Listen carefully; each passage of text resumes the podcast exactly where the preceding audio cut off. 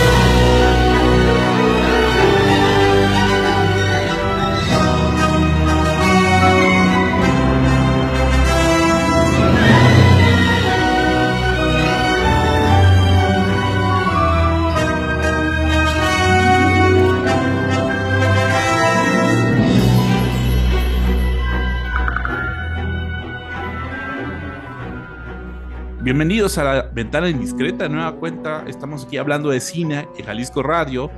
Eh, vamos a estar hablando de varias películas, de un par de películas que tienen en común, pues, esta crítica cada vez más reciente, cada vez más intensa sobre el mundo de los ricos, desde sobre, digamos, el absurdo que puede ser eh, las, desigualdades sociales en el mundo, las brechas que están eh, cada vez más conscientes y visibles en el mundo. Eh, entonces, como, como desde las sátiras, pues van a estar, eh, hacen como observaciones muy, muy punzantes, muy, muy intensas sobre ese mundo y sobre el mundo de las desigualdades. Eh, Meyer está conmigo. ¿Cómo estás, Annemarie? ¿Qué tal? Muy bien. Me parece un tema sumamente importante que el cine, desde el cine mudo en el fondo, ha tratado, porque incluso cuando había mucho, mucha necesidad en el cine mudo todavía, y después vemos en Chaplin también, hasta pues, sigue también la comedia, hasta Monty Python, eh, un mundo em, con hambruna, casi la gente casi no tiene ni pan para comer y muestran unas mesas absolutamente llenas de, de, comida, de cosas exóticas, de lo más caro, los mejores vinos. Eso en el cine ah, se ha visto desde el cine mudo y ahora hay como una nueva, me parece que un tono nuevo, el tan satírico, no solo absurdo, es un poco nuevo y sobre todo también con la, pues con la tortura hacia el espectador de las películas que vamos a, a platicar hoy. Sí, de hecho, mucho de, la sátira, de lo que busca lograr la sátira es justamente revertir, revertir roles, ¿no? O sea, que ahora el, rico está en la situación del pobre, el pobre en la situación del rico, y entonces en, esa, en ese contexto, bueno, cómo cada persona, cómo cada uno de los personajes reaccionan, ¿no? Y, y, cómo, eh, digamos, su, digamos, lo, con lo que está programado socialmente, eh, eh, reaccione, responde ante esas nuevas situaciones. Eh, justamente entramos en, el programa de hoy con, la con el tema musical de la película Glass Onion, eh, em, una película o una historia de Knives Out, ¿no? Eh, que justamente tiene el tema de los ricos en el centro, ¿no? O sea, está, usa este, este contexto o este referente de la canción de los Beatles para referirse a algo que está muy que parece complicado, pero está a simple vista, ¿no? Y entonces él lo que está queriendo en esta historia de misterio y detectives y de, quién es el asesino, por así decirlo, pues lo que está queriendo evidenciar es cómo, eh, digamos, los ricos o la, gran clase empresarial, al menos la de Estados Unidos, pareciera que está transformando el mundo y parece que, que son como los grandes innovadores, pero en realidad son pues muy caprichosos y son eh, muy inocentes e ingenuos, ¿no? Con lo que piensan que están haciendo de ellos mismos, ¿no? Y eso es esa revelación, ¿no? De cómo son realmente, pues es lo que, lo que la, la, película intenta satirizar, ¿no? Pienso en Parásitos, ¿no? También no sé si parte de, del gran éxito universal realmente de Parásito y justamente es que se nutre de esos dos polos, ¿no? Los muy ricos que todo lo tienen y los pobres que viven en otro lado y se apoderan luego de la casa y el ambiente de los otros. Y creo que por ahí está. Y es interesante, a mí me parece interesante, ahora que no lo hagan a nivel de un estilo realista, sino más bien, bueno, realista dentro de, después quizás de la fotografía, sí hay cierto realismo, pero también con situaciones quizás absurdas, muy casi, casi de cine fantástico, diría yo, o de horror, adentro de una ironía o sátira cómica que te hace reír al mismo tiempo que también te hace reír de cosas que a lo mejor tú mismo también tienes. Son muy dirigidas a los espectadores. No solo son historias, sino provocan en el espectador reacciones que uh, se, se, piensan que le va a hacer o provo provocar un cambio quizás de pensamiento, ¿no? No sé si tú así lo veas también. Sí, yo creo que Parásitos ha sido como la, la que realmente el parteaguas, ¿no? De este mundo, de este mundo de la sátira, de los ricos. Y yo creo que se ha consolidado, digamos, eh, han salido muchos memes de internet a partir de, de Parásitos y cómo, cómo estas imágenes, ¿no? Este, sirven para responder ante de nuevo ciertas situaciones de desigualdad y de injusticia en redes sociales, ¿no? Y cómo la gente responde con esos memes, ¿no? Y eso, hay, hay este meme de, de, la señora que va diciendo, ¡ay, qué bonita lluvia! Me acabo de sentir una bonita lluvia y el conductor enfrente que su casa se inundó por completo con una cara completamente ajena al sentimiento de la señora, ¿no? Pero, pero, pero es que de nuevo, es que lo que hace es que eh, em, reactiva un montón de quizás resentimientos, quizás este culpas, quizás hipocresías o quizás miedos, ¿no? O sea, creo que, creo que la sátira lo que hace es levantar como el interés de la gente sobre las desigualdades, ¿no? Incluso, la, incluso series de televisión también se han aventado este, este tipo de, de, narrativas, ¿no? Pienso en, en, White Lotus, una, una serie de televisión de HBO que justamente habla sobre un grupo de, de, ricos que están en un resort de lujo en Hawái, ¿no? Y cómo en apariencia van a una misión de descanso y de, eh, digamos, de tranquilidad y de paz, pero termina generando, termina como generando agresión, ¿no? O sea, cómo, cómo estas eh, ambiciones y cómo estos eh, deseos individualistas de consumo terminan resultando, despertando la violencia, ¿no? Entonces también eh, ah, de nuevo, es como una burla de los ricos, es una especie de mofa, digamos, de, de, pues de la visión de los ricos, que además no es nueva. O sea, yo, yo estaba escuchando eh, algunas críticas de, de, las películas que vamos a comentar el, hoy, día de hoy, y, y un director que salió mucho en, en, esos comentarios y en esas críticas era Luis Buñuel, ¿no? O sea, realmente, digamos, desde la época de Buñuel ya había esta sátira de la burguesía. El ángel exterminador, por ejemplo, ahí está fuertísimo, ¿no? Todos encerrados y todo lo que pasa en una noche que todo el mundo se vuelve pues casi casi bestial y casi monstruo, ¿no? También ahí sale también. Eh, lo interesante del tema de hoy es que no va a ser la última vez que lo, lo, este, lo tenemos que abordar en películas, pero hoy las dos películas me parecen muy especialmente, ¿qué te diré? Con mensaje, no sé si así lo veas tú. Es El Menú, eh, la, una película norteamericana y una película sueca, sueca El Triángulo de las, eh, de, la, tristeza, eh, que es, nos van a ocupar hoy y los dos en cierto sentido tienen también otros temas ahí adentro, pero en general sí es de lo que estamos platicando hoy. Sí, se nos reunieron estas dos películas. el Triángulo de la Tristeza está en, en cines selectos, como dijo su productor. ¿En cine este, para élites o qué? En, cine para élites. Es, es, es, en el país se estrenó en seis salas de cine, en todo el país, ¿no? dos de ellas aquí en Guadalajara.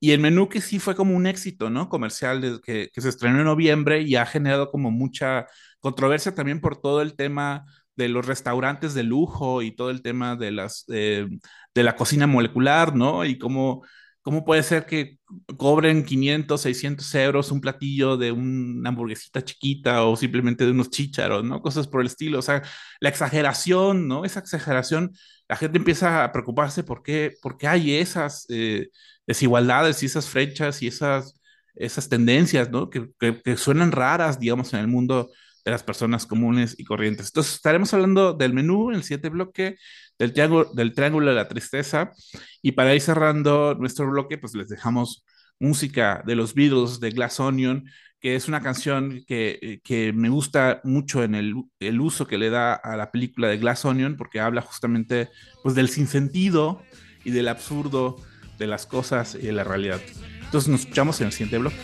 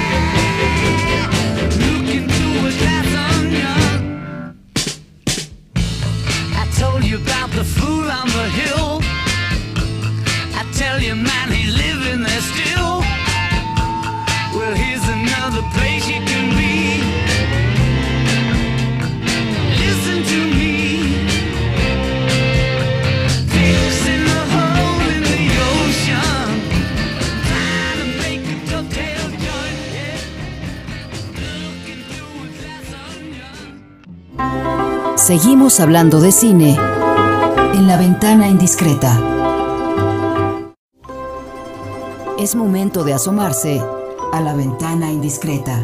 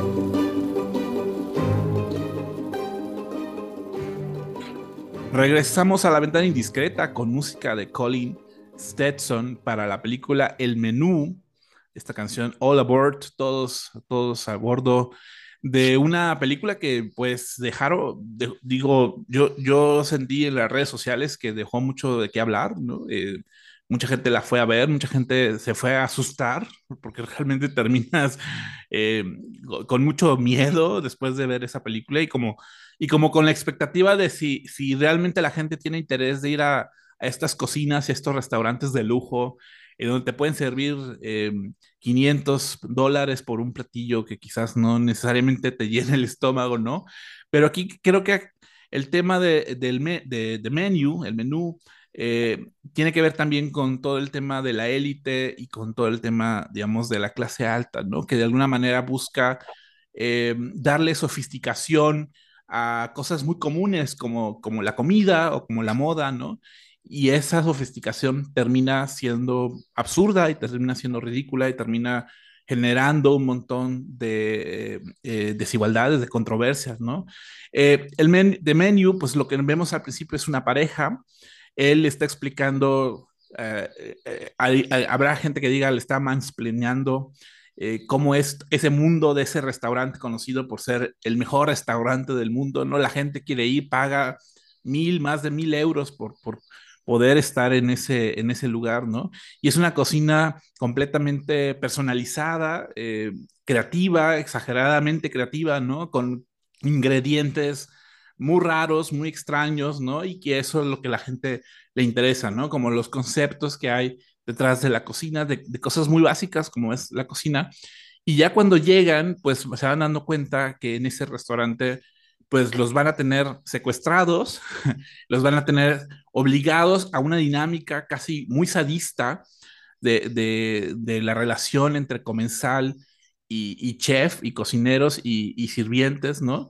Em, y obviamente lo que vemos es, ¿podrán, podrán escapar de ese lugar o quizás se van a ir revelando las razones por las que esos invitados, esos comensales llegaron a ese restaurante y se dan cuenta que quizás muchos de ellos han cometido faltas muy fuertes, ¿no? Eh, y entonces, obviamente, pues esa tensión que se ve en ese espacio frío eh, de una isla oscuro, estamos en una noche, ¿no? Va, teniendo repercusión eh, casi como una historia de horror, ¿no? Como, como una visita a un restaurante se convierte en una historia de horror. Anemarie, ¿tú qué piensas de, de El Menú? Para mí es una película que casi, casi me uh, rechazo ponerle realmente una buena sinopsis que va más o menos describiendo a detalle porque le quitamos el espectador lo que es lo primordial en la película, creo, que es que entra, al igual que los comensales, a un ambiente, va a una isla, le hablan de naturaleza, le enseñan cómo hacen este, sus propias uh, comidas, tienen su jardín, así como a veces pues llegas en Vallarta a uno de esos hoteles y te enseñan primero lo bonito que son los alrededores, ahí te enseñan que tienen todas sus hierbitas en el jardín, que de ahí va a estar la, va a ser la ensalada, este, que vas a comer.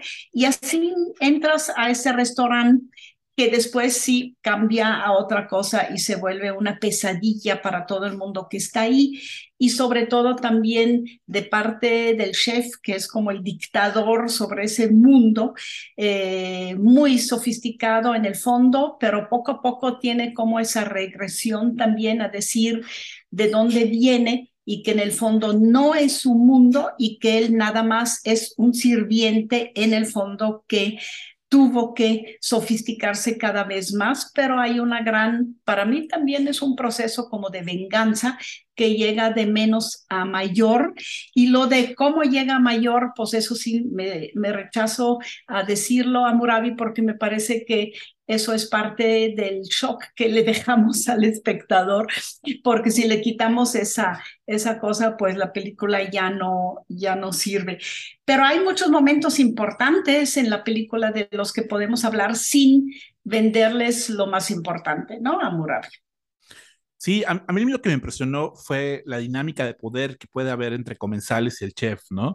Eh, regularmente uno podría asumir que, que, el cliente es como el, el, digamos, el, el, el, que es servido, ¿no? El que va, el que va a ser servido. El caprichoso. El caprichoso. Y aquí, aquí la, la, inversión de roles es muy evidente, ¿no? Y lo interesante, o sea, es decir, ahora es el chef el que, el que obliga a los comensales a seguir ese juego sádico, el que, el, al cual los ha metido, ¿no? Y decir, bueno, ustedes eligieron estar aquí, ustedes incluso sabían las consecuencias de, de, venir aquí y, y, y, decidieron venir aquí, ¿no? Eh, y entonces esa inversión de roles de juego y amo, eh, de, perdón, de, de, amo y sirviente, por así decirlo, de, de Em, eh, me, me, parece muy interesante porque todo el tiempo te estás preguntando por qué los comensales no se defienden de manera más intensa, ¿no? O, o, o por qué no argumentan mejor su posición, pero justamente la, la, película habla sobre cómo estas reglas que se han establecido en estos lugares de restaurantes de lujo, en donde uno tiene que obedecer las reglas del lugar, ¿no? Eh, el, y los contextos del lugar, eh, terminan por generar un, una relación, pues, comercial, pues casi, eh, eh, pues muy difícil, ¿no? Eh, me pasó, ya me pasó una vez, ¿no? Este, yendo a un restaurante aquí en Guadalajara en donde, en donde alguien, el compañero con el que fui a comer, a cenar ese, un lugar de ramen ahí en, en, en la americana, ¿no? Me decía, es que no, no puedes usar cubiertos, tienes que usar palillos, porque si no te quitan, te sacan del lugar, ¿no? Y como, yo no entendía por qué alguien me tendría que sacar de un lugar si yo vine aquí a gastar, ¿no? A consumir. O sea, ¿en qué momento los comensales terminaron siendo sometidos a las reglas, digamos, de las industrias o de las leyes, digamos, del mundo de la cocina, ¿no? ¿En qué momento hay esa inversión de roles? Y eso me pareció muy interesante en la película. La película está además estructurado en el menú, en el menú de tantos platos. No me acuerdo, en algún lado leí que son 12, pero desde el, el primer amuse-bouche, que es el, la diversión que se toman en el barco, hasta que después llegan el primer plato segundo, y así está estructurada la película. Y lo que es interesante para mí, lo que se me hace una crítica también para cómo se... se manejan las cosas del mercado hoy en día, Amurabi, es que cada plato eh, que el chef este, les propone a los comensales lo, lo acompaña con una historia. Es decir, cuenta por qué en su vida, eh, qué vivió en su vida y por qué ha mm, encontrado, descubierto y les ofrece ese, ese plato y entonces ahí es, espérenme, no vamos a comer, déjenme contar mi historia. Y de repente también nos damos cuenta que cada uno de los comensales también tiene su historia y que la película nos comparte esa historia también a través de secuencias que tienen que ver con los platillos. ¿Recuerdas la de las tortillas? Les llegan tortillas porque uno de los platillos es un pollo este, uh, que dice él que es un pollo que al, al uh, un pollo a la mexicana con chile y les dan tortillas que tienen una imagen con rayos LED que según eso le dan a cada uno y cada uno reconoce algo de su vida en esa tortilla. Eso, pues en el fondo es una metáfora simplemente de que nos reconocemos y algo hay en, en esos platillos que me llama también a mí eh, a reconocer cosas de mi propia vida y a contar o a hacer, este, compartir pues mi historia. No sé si para ti lo de las historias, las historias, el storytelling incluso, que está en eh, muchos de los comerciales, tiene un papel hoy en día con TikTok y todo eso muy importante y creo que esa es una crítica de la, de la película. Sí, aunque ahí me llama la atención que en esta película, eh, digamos, eh, uno de los personajes que está fascinado por todo ese contexto de, de, ese chef que tiene, admira realmente al, chef, pero lo admira de manera casi enfermiza, ¿no? Y dice, bueno, es que tenemos que descubrir el concepto de la cena, del menú, ¿no? El concepto de, de, de, lo, que, de a lo que venimos, ¿no? Y, y, a pesar de que conforme avanza la película, vamos reconociendo que ese concepto lleva a un lado perverso del mundo y de ellos mismos, eh, eh, digamos, estar obsesionados por reconocer esas historias ya parece absurdo, ¿no? O sea, no es realmente algo que, digamos, en, la lógica de una persona no deberíamos ahondar en eso. Sin embargo, eh, eh, Menu tiene a los comensales y a, muchos de los personajes metidos en esa dinámica. Y luego lo interesante es que quizás, quizás lo, lo que puede ser fácil para el espectador, pero que también ayuda a, generar suspenso, es que hay, hay un personaje de, de, una chica que, es, que ahí dicen, usted no debería estar aquí, usted no fue invitada a, este, a, esta, a esta cena. Y esa primera eh, rechazo ¿no? a, su presencia pareciera un tema elitista, ¿no? Pareciera como un tema de usted no merece estar aquí, ¿no? Pero bueno, finalmente se va revelando que, que en realidad pues esa persona no, no, no, no es parte, digamos, del plan maquiavélico que se está formando en, en ese espacio.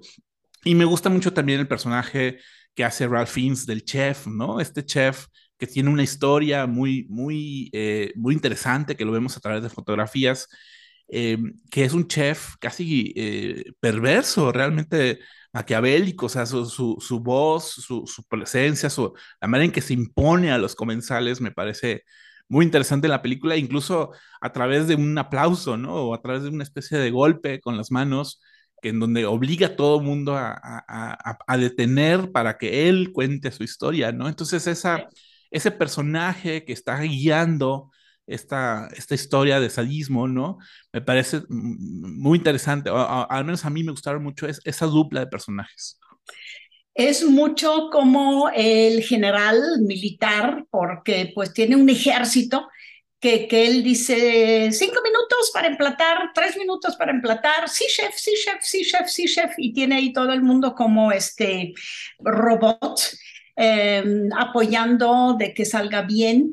Él también, como tú bien dices, decide qué tienen que comer y qué no, y cuándo, por ejemplo, tienen que tomar este o probar platillos sin pan que es un platillo que siempre va con pan, pero ellos son tan especiales que el pan que es para toda la gente, este, no, no es para ellos.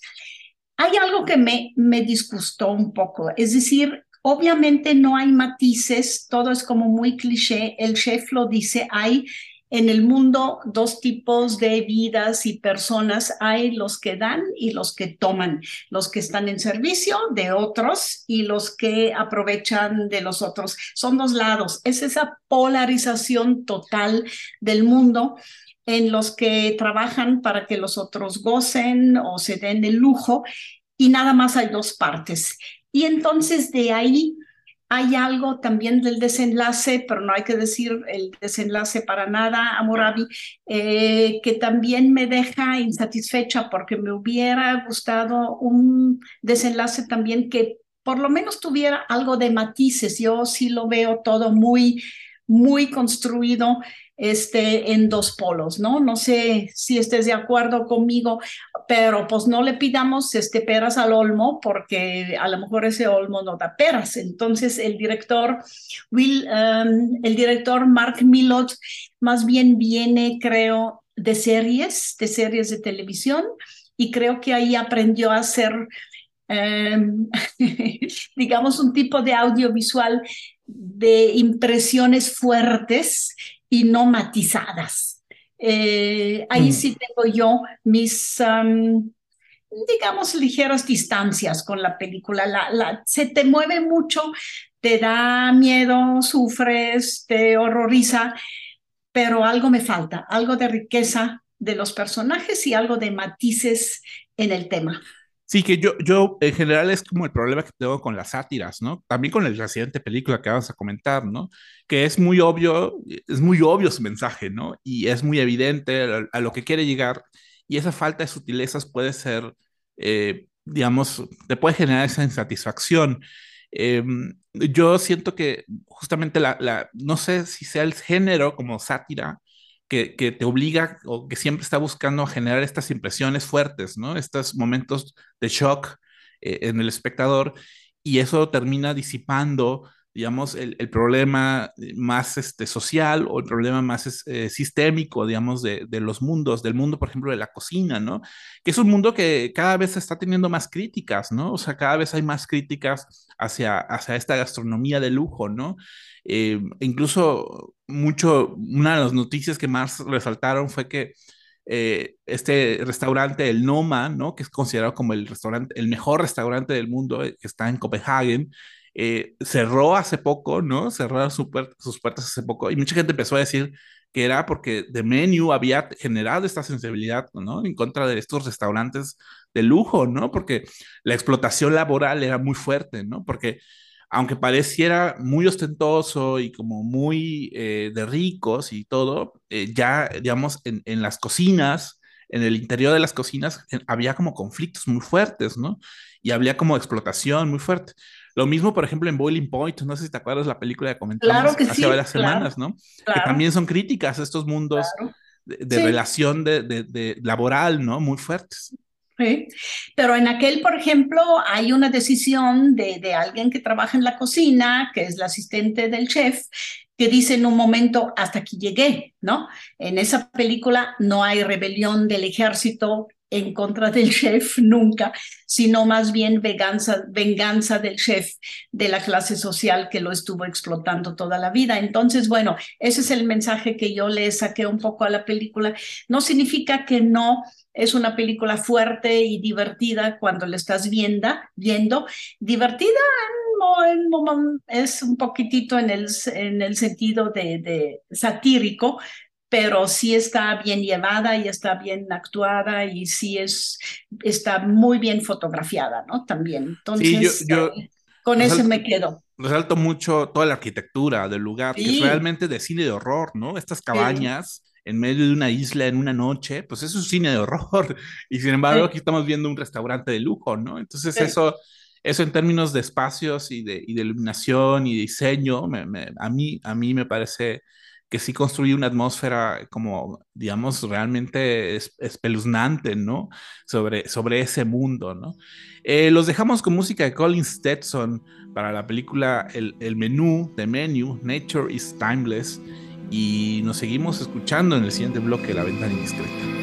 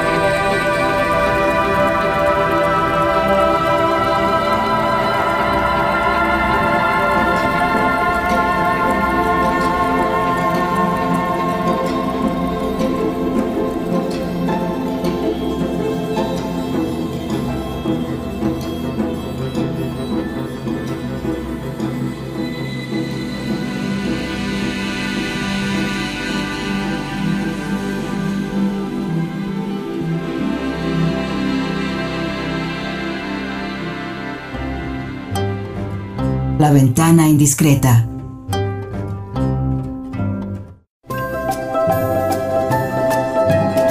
La ventana indiscreta.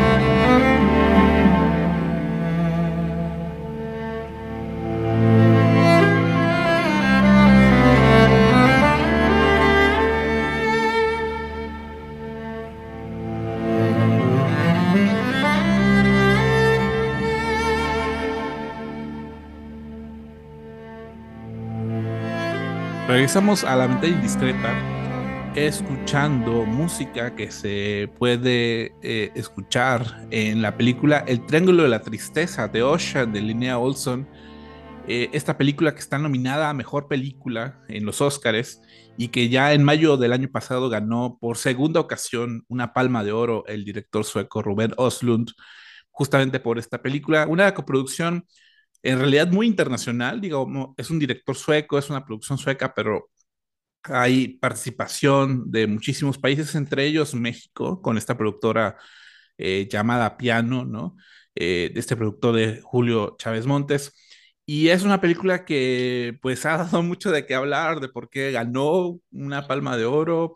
Eh, ha sido una película muy divisida, muy, con mucha división, pues, sobre el mundo y la sátira justamente de los, de los ricos, de, los, de la clase alta, eh, a partir de esta historia de un viaje en yate, de esos yates y cruceros de lujo, ¿no? En donde cada cliente está, la gente, los quienes los atienden, conocen personalmente cada uno de los clientes que están en esos, en esos yates porque son multimillonarios, ¿no? Y lo que vemos es que como ese mundo en apariencia pristino y vacacional y veraniego, pues va generando una relación, eh, digamos, mucho más conflictiva a partir de una serie de accidentes que aparecen a lo largo de la película y que justamente llevan a esta inversión de roles. Otra vez, la sátira en gran medida es invertir roles, ¿no? Entonces ahora los ricos terminan en situaciones eh, desproporcionadas y paupérrimas y ahora son los trabajadores quienes asumen el control de ese mundo, ¿no? Y de ese Em, em, digamos, de, quienes asumen ya el mando, ¿no? Y lo que vemos es como, cómo esa inversión de roles termina generando o provocando un montón de situaciones incómodas. Es una película sumamente incómoda también por todo, todo lo escatológico que vemos a lo largo de la película. Alemarito, ¿qué piensas del Triángulo de la Tristeza? Que además es un título sumamente eh, gracioso, ¿no? El Triángulo de la Tristeza. Sí, fíjate que el, título lo dicen en el prólogo. Hay una especie de prólogo de la película que es un casting para, probablemente sea eh, para comerciales o algo así, porque vemos ahí puros jóvenes hombres guapos, pero de todos los colores del mundo, muy diferentes y están haciendo, están pasando por un, este, por el casting ahí con sus carpetas, sus fotos y con un jurado que después es, seguramente escogerá, escogerá al más guapo para vender alguna cosa. En esa en ese casting conocemos al, al, joven Carl, que es muy, pues tiene aspecto muy sueco, ¿no? Es rubio, alto, la cara muy, muy, ah, digamos, muy, no tan interesante, sino muy apagada, pero mm, también fuerte.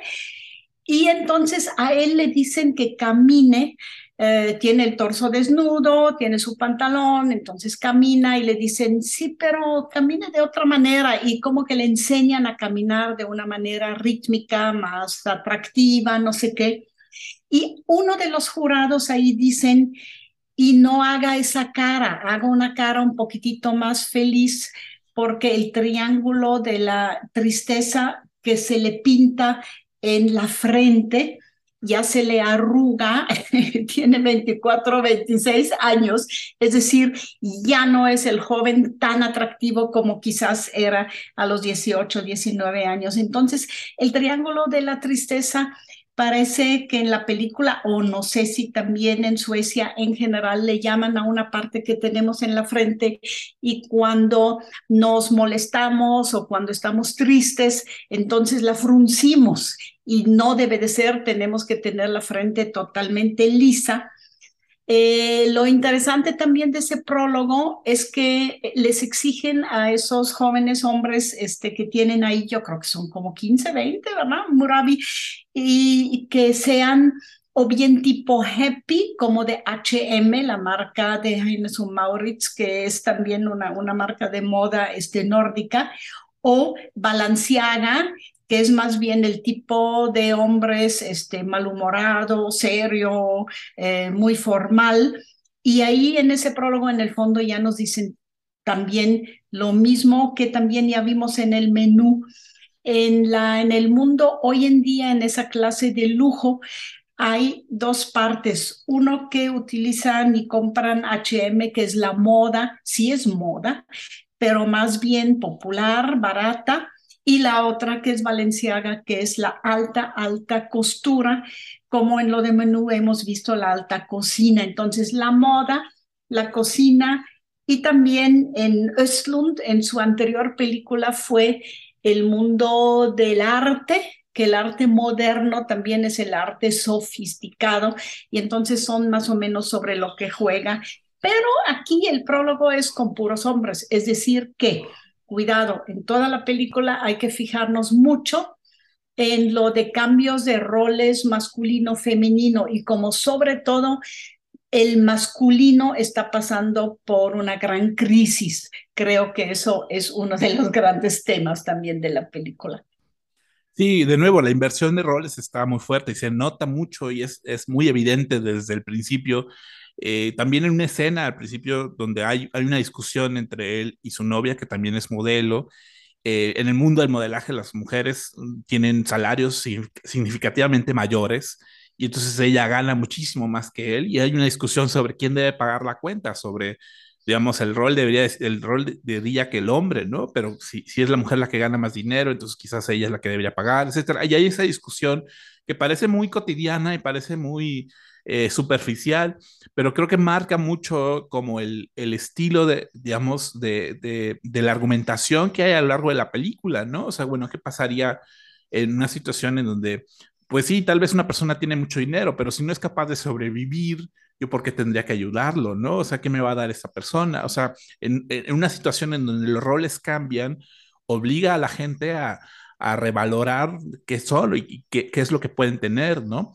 Y tú podrías decir, bueno, quizás esta pareja de jóvenes, pues por ser jóvenes y por ser bellos, pueden conseguir cosas gratis, pero hay otras personas que quizás no son ni jóvenes ni bellas, pero tienen dinero o tienen historia, o tienen poder, o tienen posición, y eso les permite, digamos, otras cosas.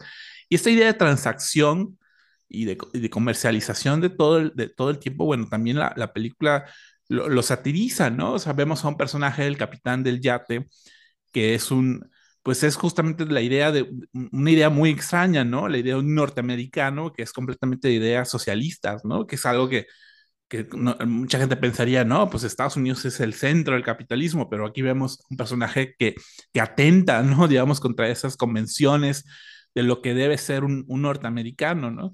Y luego vemos a un ruso que es completamente capitalista, ¿no? O sea, de ideas o creencias capitalistas, y eso es justamente esos choques de esas convenciones es lo que se adheriza a la película, ¿no? Y las apariencias, ¿no? Es decir, la apariencia de los dos jóvenes es absolutamente su cuerpo, se toman selfies todo el tiempo hasta cuando piden pasta para comer, aunque no la comen para no este, engordar, eh, pero se toman una selfie para meterlo al Face y ahí aparecer, porque ella además de modelo es también influencer, así que tiene influencia en, en, este, en todo lo que está de moda. Em, hay también lo de la apariencia, una pareja en ese, um, en ese yate que es de ingleses, son muy dulces, eh, entre ellos también hablan del amor y que después de tantos años de matrimonio todavía se quieren mucho, etcétera, etcétera. Y cuando les preguntan a qué se dedican o con qué hicieron dinero, bueno, tú no hablas, no utilizas la palabra dinero nunca si eres de esa clase social, pero poco a poco sí ves que ellos han hecho dinero a través de vender armas, a través de vender granadas y, vender armas y dan la apariencia de un de una pareja de casi ancianos ya muy dulces, muy enamorados. Y así con cada uno de los personajes que está en ese yate hay algo que aparenta ser y finalmente detrás de lo que aparenta ser hay otra cosa, ¿no? Puede haber algo brutal o como en el capitán incluso, este, cuando está en su uniforme es todo un capitán, pero en el fondo es un borracho alcohólico que prefiere encerrarse en su cabina que ir a su cena de capitán. Importante en la película el momento de la cena con el capitán, ¿no? Que es una vez en un viaje o en una semana, porque ahí todo se desborda y todo se descompone por el simple hecho de estar en un barco y de estar en alta mar. Todo se empieza a mover y todo se empieza a descomponer y es aquí, ahí donde llegamos a lo que eh, para Slund es importante, finalmente el ser humano es una bestia, es un monstruo, es un, un ser indigno y nada de lo que aparece y nada a lo que juega finalmente sobrevive. Eso lo vemos en muchas películas, ¿no? Sobre naufragios, sobre eh, la incivilización, ¿no? O sea, sobre cómo fuera ya de las reglas sociales que de alguna manera dan orden y controlan nuestras vidas, pues quizás las personas actuaran de manera más salvaje, ¿no? Y de manera más eh, egoísta, individualista, ¿no? Eh, y, no sé si, como en términos de sátira, quizás, ¿qué, ¿qué, habla, o sea, qué nos está diciendo sobre el tema de, digamos, de la desigualdad y el, y el, mundo de los ricos y la jerarquía, ¿no? O sea, los, los, los, los, clientes están en la parte de arriba del yate, en la parte de abajo están todos los trabajadores en cabinas enormes, eh, eh, cabinas pequeñas, ¿no? Casi como eh, sofocantes, ¿no? Y como... como, digamos, cómo la sátira pues realza pues esa, esa idea de jerarquía, ¿no? Para mantener el orden, porque si no, entonces de otra manera la gente tendría miedo a cómo reaccionar cuando no existieran esas estructuras sociales. Y esa idea de rebelión, pues está muy en el fondo en muchas sátiras, ¿no? Sobre el tema. Sí, Sí, aquí son tres niveles, ¿no? Es la tripulación que es filipina, los que están, los son invisibles, lo que, los que trabajan. Luego están los de servicio, que es un poco más mixto culturalmente, y luego están los huéspedes, los, los este, eh, que tomaron el, y pagaron su, su viaje en yate. Entonces eso también cuando ya hay un accidente y terminan en una isla, ahí empieza a revertirse un poco en los poderes, pero también hay lo del romanticismo de una de las ricas que dice, ay, pobres, nosotros aquí nos bañamos en la alberca y divertimos todo el día y ellos no pueden, hay que se bañen ellos. Entonces le obligan, obligan a toda la tripulación a, este, a bañarse, así como si fueran ellos los huéspedes, totalmente tonto, porque ni quieren, ni pueden, ni les gusta meterse al agua, ¿no? También a Moravia está ahí también esa esa manera de, ah, de, romanticismo, de tratar de compartir con ellos la riqueza que yo tengo. Y finalmente lo brutal también de, de la tortura que ah, pasan los personajes, pero que también en la película hace pasar al espectador, porque sí es una tortura ver lo que vemos. Sí, es una tortura además trabajar en esos ambientes y en esos espacios. Yo te decía en el corte, a mí la idea de los cruceros me parece casi infernal, ¿no? O sea, es, es un, son espacios de verdad que yo no podría estar en uno de esos, ¿no? Y sin embargo aquí creo que lo lleva a niveles eh, muy drásticos, ¿no? Y muy exagerados. Y esa exageración y ese absurdo es justamente la propuesta de Triángulo de la Tristeza y del mundo, ¿no? Del, mundo de los ricos, del mundo de la clase alta, ¿no? ¿Cómo, cómo, cómo llega a ser tan absurdo todo eso, ¿no? Eh, pues esta película, si la pueden ver en cines, está apenas en unos cuantos cines eh, a lo largo del país. El Triángulo de la Tristeza también está nominada al Oscar. Y los vamos dejando con música que se escucha en el Triángulo de Tristeza. del Marí, muchas gracias por, por acompañarme el programa de hoy de La Ventana Indiscreta y nos escuchamos en el siguiente programa, al siguiente miércoles. Hasta luego.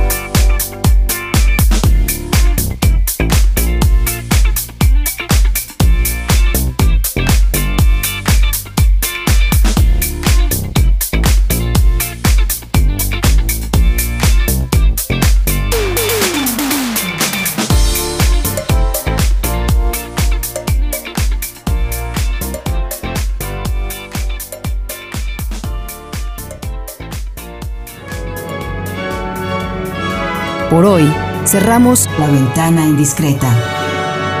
Nos escuchamos la próxima semana.